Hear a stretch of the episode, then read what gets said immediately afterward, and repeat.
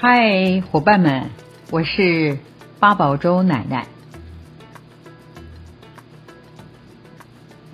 今天我要在在这儿跟您谈的是，您知道故宫有多少件古文物吗？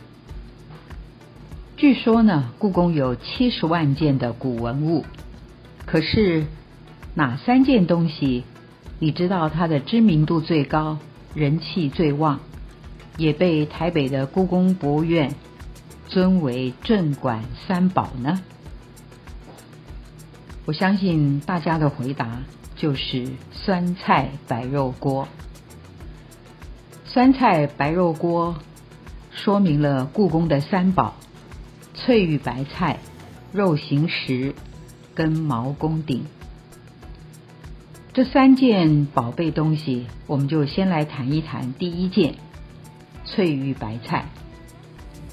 常有人说翡翠白菜。千万不能这么讲。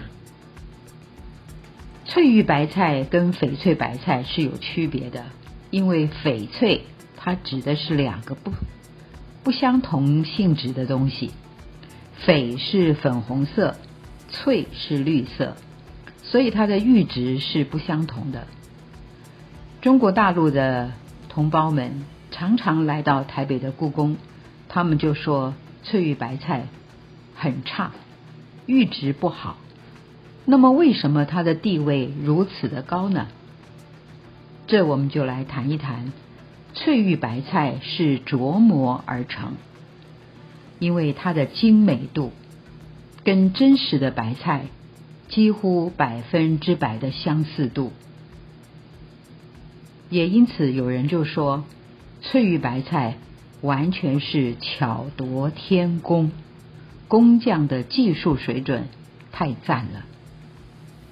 第二个，我们不得不说的就是中国人非常在意美好的寓意。你想想看，蒙古的贵族给女孩子的陪嫁，这个陪嫁就代表了他们家的姑娘是清清白白的。也有人说。翠玉白菜，它是祈求多子多孙。虽然它是一个常见的蔬菜，但是白菜的声音跟百财一百两百的百财产的财白菜百财是同音，加上多子多孙多福寿，在中国人的观念当中，它已经就。寓意着圆满的好彩头，所以呢，我们刚刚讲到翠玉白菜，第一个，它有让人惊讶工匠的高超水准；第二个，它有非常好的寓意。讲到了翠玉白菜，其实它一共有六颗，你会觉得很奇怪。这六颗分别在哪里呢？在台北的故宫有三颗，在天津博物馆有一颗，在大陆的北京博物馆有一颗。那么还剩下那一颗，据说是在慈禧太后的墓里面。呃，这几颗翠玉白菜值得一提的是，最值得欣赏的是故宫的。因为故宫的这一颗翠玉白菜是直挺挺的，你想，这颗玉质并不好的白菜，它的上半截是绿色的翠玉，下半截是白色的玉，那么在白色的部分还有一些裂纹跟碎痕，它是黄色的，这么一块有问题、不太好的玉质，可是，在工匠的手中。雕成了翠玉白菜，它真是稀罕无比，跟真实的相似度又高。这个翠玉白菜上面，你在欣赏的时候要特别的注意，它上面有两颗昆虫，一颗是螽斯，另外一颗是蝗虫。当故宫曾经造前几年他们造册，然后来查阅，看看这里面从大陆搬来的东西有没有受到损伤，或者是有没有短少。结果发现呢，一件都没少，唯一受到损害的就是白菜上面昆虫的触角断了。这个触角为什么会断了？据说在一九九二年的时候，他们把照片拿出来，就对照发现，有可能是在运送的过程当中，他受到了伤害。所以当时遭到了所有台湾人的质疑。不过呢，我们后来就释怀了。你想，他从中国大陆历尽了奔波，南京、四川各处流离，然后颠沛，从南京博物院，从北京博物院一路南迁，最后到了台湾的台中。在台中的部分，再搬到台北，这个过程实实在在，我们不能怨任何搬迁过程当中受到损伤的工作人员。这颗白菜在欣赏的时候，除了两颗昆虫之外，我要跟大家特别介绍的是它下面的底座，您有没有仔细的看一看呢？翠玉白菜，台北故宫有三颗，因为其他的两颗不太好看，它不是直立型的，它是有一点斜躺着型的白菜，所以我们通常很少看到这两颗不太受人注目的。在北京的这一颗也不怎么好看，天津的那一颗还不错，所以如果各位有机会，你特别注意一下。天津博物馆的翠玉白菜，跟台北故宫的这一颗翠玉白菜，呃，这翠玉白菜呢，当时是珍妃跟瑾妃她们两个姐妹嫁到宫廷当中的陪嫁物。准确的说，是瑾妃，也就是珍妃的姐姐，她的陪嫁，她放在一个花盆里。有好几颗，表示她是清清白白。当然，她的家人也希望她能够在结婚之后多子多孙。我们前面提到了有这个美好的寓意，所以在景妃的宫中一直放在她的宫廷里边。我们说到这儿呢，可以提到一个小故事。也就是珍妃在进宫的时候，光绪皇帝非常喜欢珍妃，他要大婚了，所以一群女子站在他的面前，他当时是把玉如意要交给珍妃，表示他喜欢的是珍妃，他希望珍妃做他的皇后。可是他的亲爸爸就是慈禧太后，他怎么会肯呢？所以，当他把玉如意要交给珍妃的时候，就听到慈禧太后在后面 这么两声，他乖乖的只好把玉如意收回来。他知道慈禧太后中意的是大臣桂祥的女儿，也就是他的亲表姐。没办法之下，他只好把玉如意给了。慈禧太后所中意的人，但是呢，他却不跟他同房。你以为慈禧太后会不知道吗？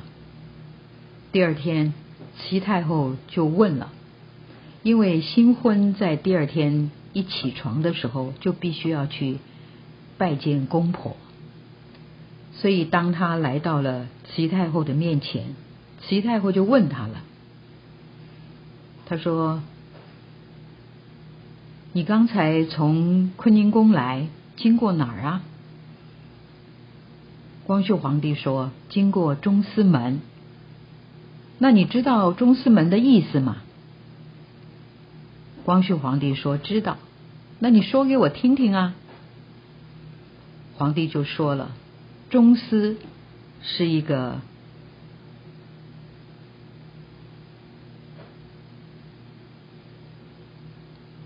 非常好的昆虫。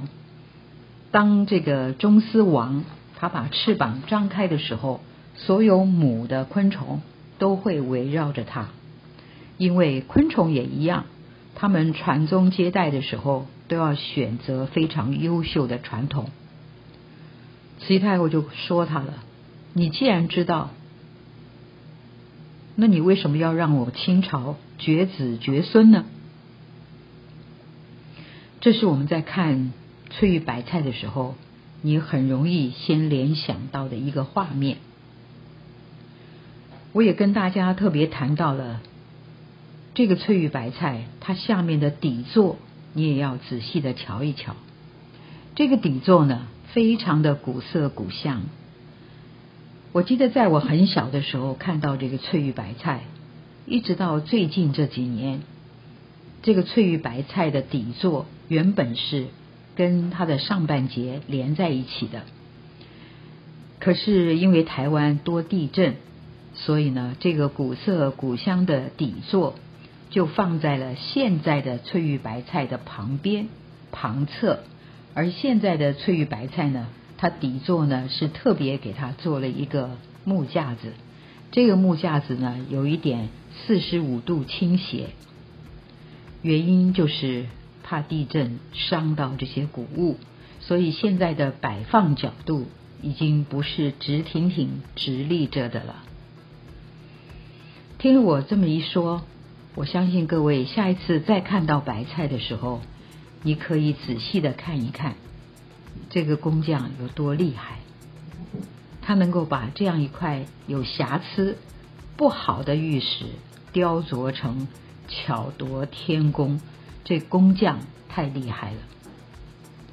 然后你再看一看它的底座，再瞧一瞧上面的中丝跟蝗虫，你会知道为什么它的重要性。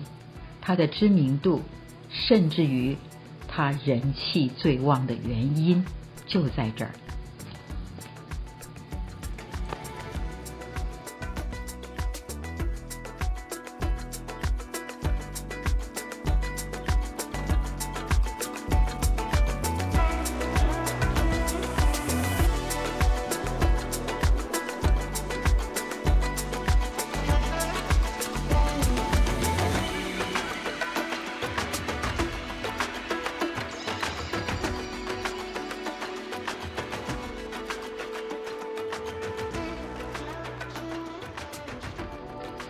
接着我要跟大家说的是肉形石。说到玉石雕刻的精美、巧夺天工的，当属翠玉白菜。可是要说浑然天成的话，那就是肉形石。你在故宫看到东坡的肉形石，乍看之下。它就是似乎能够闻出香味，让你感觉香气扑鼻的五花肉，这也是最让人惊叹、惊讶。我记得有关东坡肉的做法，在历史上有人记载是这么说的：我如果用白话来说，就是少着水，慢着火，时候到了，味自美。也就告诉我们。要煮东坡肉，不能够加水，而且要小火的慢慢煨、慢慢炖。它时候到了，你闻到了扑鼻的芳香之味，这个时候就是它最美的时候。当然，这块肉呢没有任何的雕刻，这个文物的巧妙就妙在它浑然天成。我们先说说。这块肉会让我们流口水吧？因为你看到一层一层的肥瘦相间的一块肉，它的油脂清晰无比，难能可贵的是它的肉皮看着简直像极了，你怎么看都感觉不出它是一块石头，越看越想吃，真的是人间美味。看着看着都会流哈喇子，人间的极品呀！这块肉形石，除了肉皮，它的肉形，值得跟您介绍的是，它下面的底座，跟我们前边所说说的翠玉白菜，它的底座你要仔细看。这块肉形石更是如此，它的座子花了很多心思。有人说它是纯金包着纯铜。有人说它纯粹是黄金打做的，这个黄金打造的底座，你看看它上面波涛滚滚。原来呢，它就是仿东坡先生在历史上，他不但是让我们非常佩服的文人，诗词做得好，人很幽默。当然，他最厉害的就是他有许多的词曲。我们都熟知，比如说“但愿人长久，天理共婵娟”。呃，说西湖的美色，什么浓妆淡抹总相宜。另外呢，就是他跟他的弟弟在赤壁这个地方游玩，游玩的时候，他写下了“大江东去，浪淘尽，千古风流人物，故垒西边。”三国周郎人物，我想大家都很熟，因为他去了这个地方，所以呢，他写出的水波滚滚，惊涛拍岸。我相信底座搭配这个肉形石的人太了不起了。原来啊，他的底座是有这样的讲法，把东坡的诗句跟这块东坡肉整个的连成一起。让我们看着看着就会想到东坡这个人，他一直被贬，可是他每一次贬，他每一次都受到老百姓的欢迎，他每次都做出了绝顶的美味，我们不得不佩服三叔，也就是说他的爸爸苏东坡，还有他的弟弟东坡肉。我相信本来这一块肉没那么精彩，可是配上了这个托座，使得它衬托出真正让我们觉得很佩服，太棒了！巧夺天工之外，浑然天成。我另外值得跟大家提到的是，台北故宫第一次出国借展是日本。他们到日本展出的一共有一百一十件，这两件人气国宝也是备受大家欢迎的。可是故宫的三宝还少了一个，这样东西就是毛公鼎，没有放它出门，出门的只有翠玉白菜跟肉形石，为什么呢？我接着来跟您说一说毛公鼎。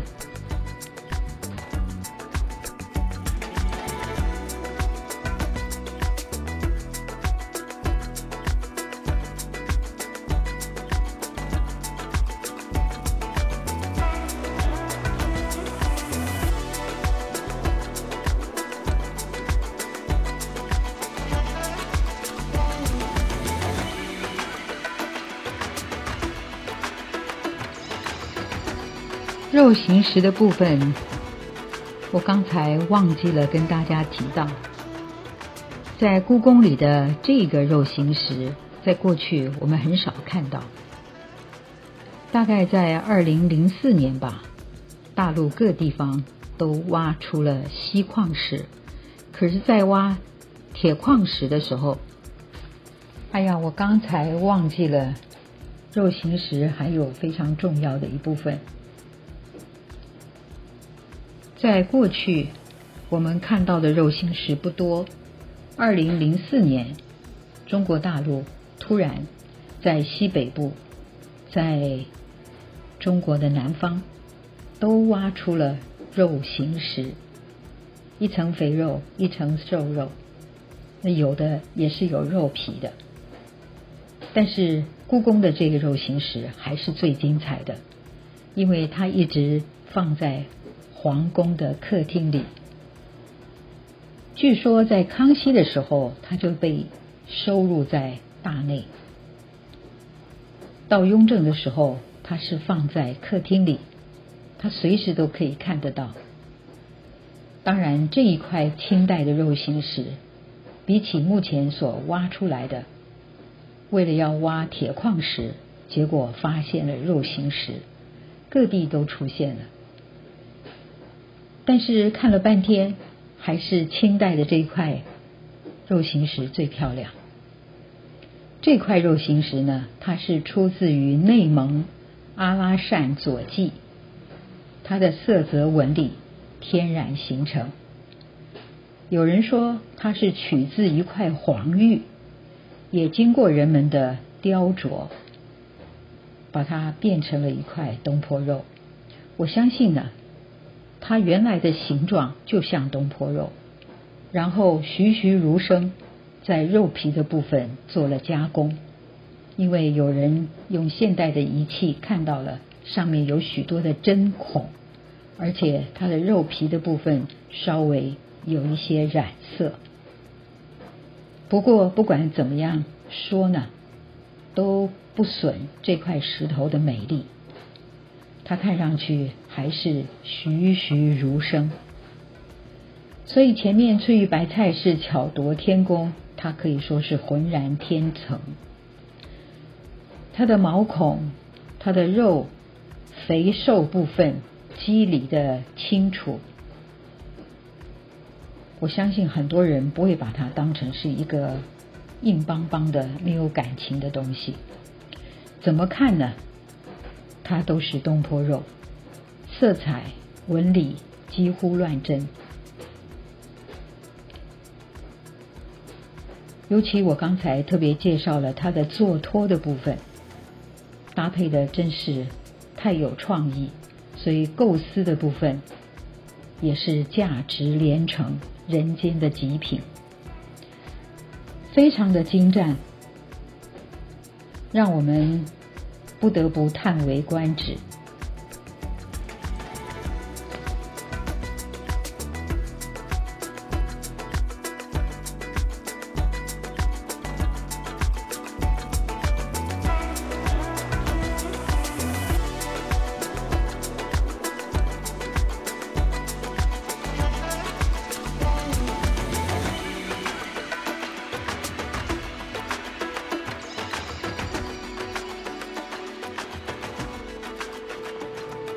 接着我要跟大家介绍的是毛公鼎。毛公鼎可以说比翠玉白菜跟肉形石还要重要，因为你想到日本出国，唯一没有去的就是毛公鼎，可见人气三件国宝当中，毛公鼎是一件非常重要的重器。我们就先来谈一谈，鼎是国之重器。我们常听说三足鼎立，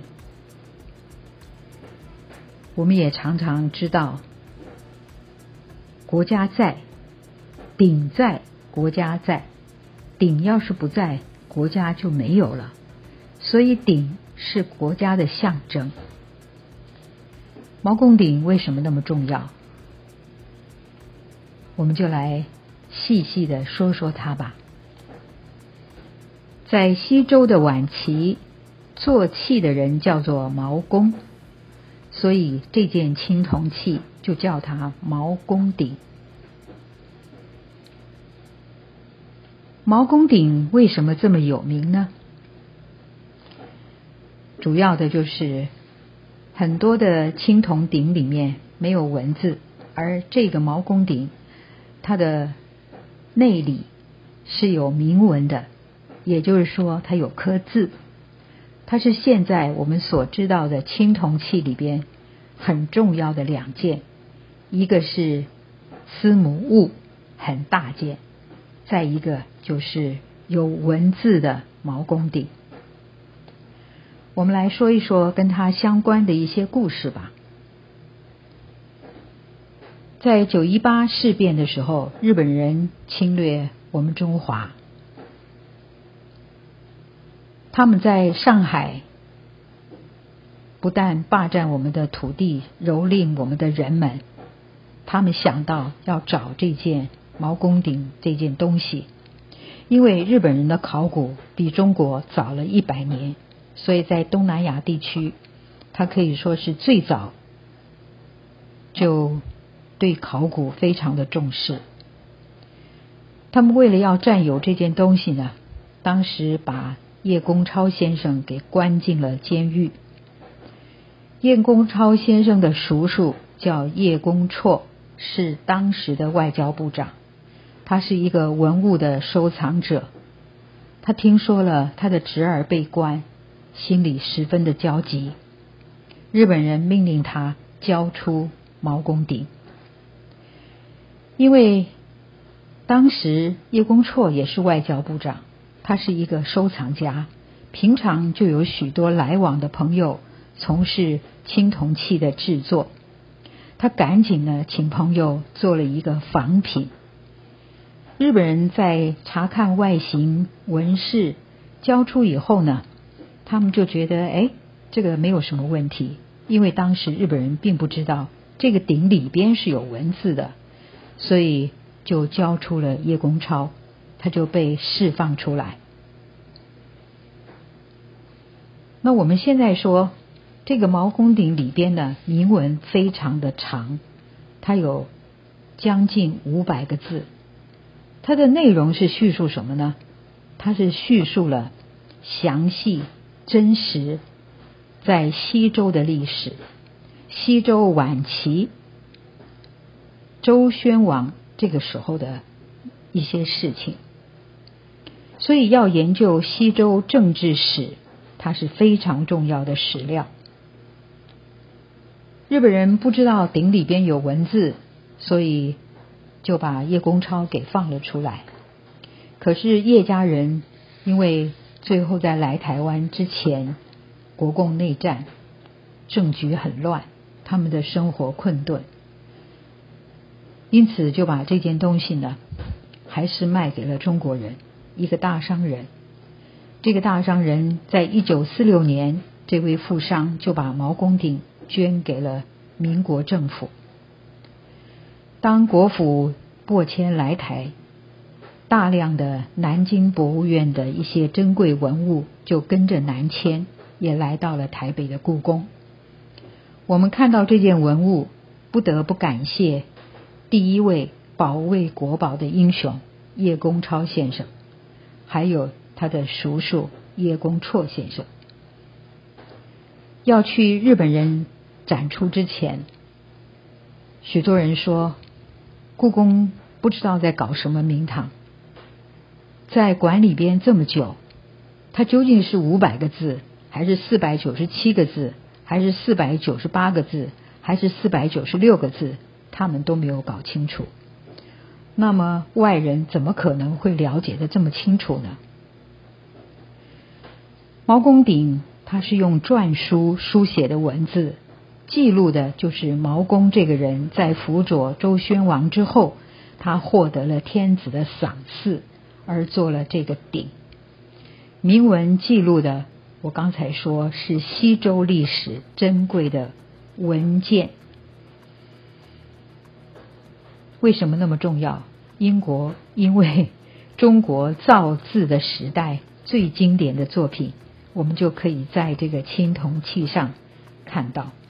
有人说，青铜器上的文字也叫做金文，就是金属的金。